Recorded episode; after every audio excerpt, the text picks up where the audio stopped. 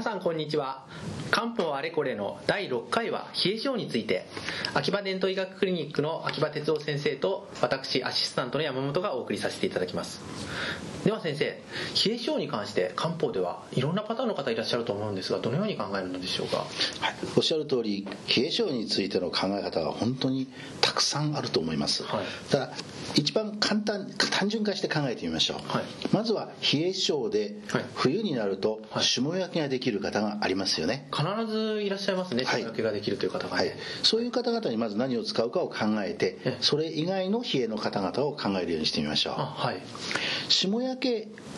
で、えー、冷え性で霜焼けができるという場合には末梢の循環障害西洋医学で言えば末梢の循環障害を寒さのためにきたすということになりますのでこれは一番よく使われるのが陶器新薬科五種小胸糖という漢方薬で一番長い名前を持った薬がよく使われます、はい。はい、なるほど。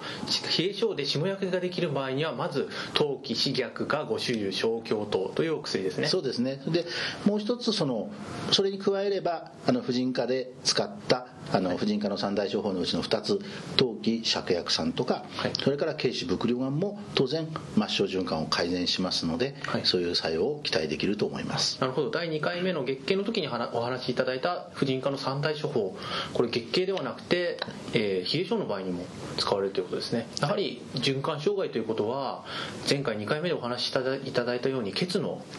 不順というふうに考えるんでしょうか？そうですね。血が主体というふうに考えていいと思います。なるほど。それはそれでは冷え性の場合にはその陶器刺薬化五収支強糖か陶器芍薬酸もしくは軽視伏量丸ということですね。はい。なるほど。それぞれに関しましてどのように区別をしたらよろしいでしょうか？これはあの陶器芍薬酸の場合には原則として、えー、お顔の色があまり良くない。のがまず一つですね、なるほど。で軽視伏量は比較的お顔の色がいいと思います、はい、で陶器新薬五臭小鏡糖は一つこれはあの軽視糖の紙法というあのまあ、そういうちょっと漢方的に見ると、はい、軽視糖のバリエーションなんですね、はあ、そういう点から見ますと、えーまあ、お腹や腰の辺からまあ、下がどちらかというとやっぱり冷える、はあ、こういう人にやっぱり使いやすいと思います。下半身がたまに水風呂に入ってるっていうようなことをおっしゃる方がいらっしゃいますがそういった場合にそうですね。下半身が水風呂というともうすぐ思い出すのは、まあ、両強術関糖というお薬ですけれども、これは少し特殊な薬ですがちょうど昔の本にですね水中に座するがごとく水の中にこう腰まで使ってるみたいに冷えるという、そういう形容で語られている処方が今申し上げた処方ですね。そういうものもよく使います。特にこれは下肢腰以下が冷える場合、はい、ということですね。ですから腰以下が冷える場合には陶器進学五臭小鏡糖だとか両鏡術関糖とかもう一つ忘れてはいけないのがやっぱ八味中央丸の系統です。こちらのものはよく効きます。それからもう一つバリエーションとして腰痛などにも使った軽視か術舞踏も比較的下肢か下肢腰腰以下下肢の先端までよく効くお薬ですのでこれでだいぶあの冷え性の改善する方もあります。ああなるほどうん、いろいろ薬があってなかなか覚えるところが大変ですが。では霜焼けはできないという方って結構いらっしゃいますよね。そうですね。そういった方にはどういう使ったらよろしいでしょうこの場合にお腹が冷えているかどうかというのがもう一つのポイントだと思います。お腹が冷える。つまり下痢をしやすいとかそういったそうですそうです、はい、胃腸が非常に弱くてですね、ちょっと食べ過ぎたりすると下痢をするとか、はい、あまあちょっと冷たいものを飲み過ぎたりすると下痢をする、はい、あるいは果物を取ると下痢をする。そういった場合に使われるのが人参糖ですはい、でこのお薬は体の中からまんべんなくこう温めますので、はい、まあ、手足が比較的これによってお腹の調子も良くなるだけじゃなくて手足も温かくなるという方がありますね。なるほど。人参糖というのを使うとお腹下痢している方とか腹の芯から温まって体中が温まるそうですね。感じでしょうか？そうですね。漢方ではやはりこの気はお腹からはい、お腹から体の中を巡ると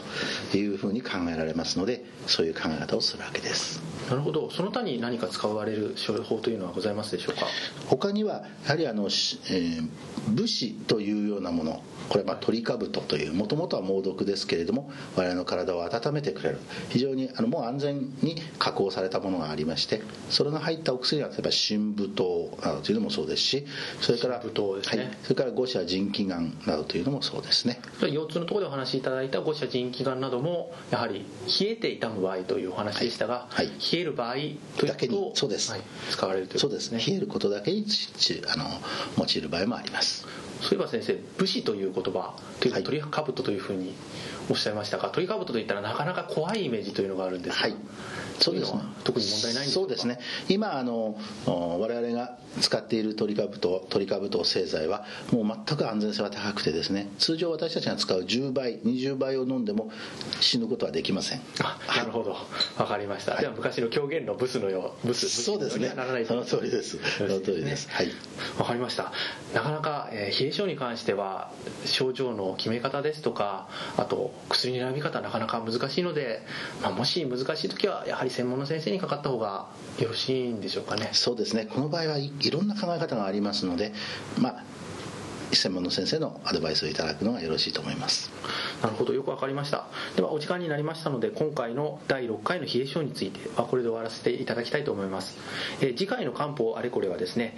皆さんよくあると思うんですが耳鳴りやめまいについてまた再度秋葉伝統医学クリニックの秋葉先生に教えていただきたいと思います。今回はどうもありがとうございました。こちらこそ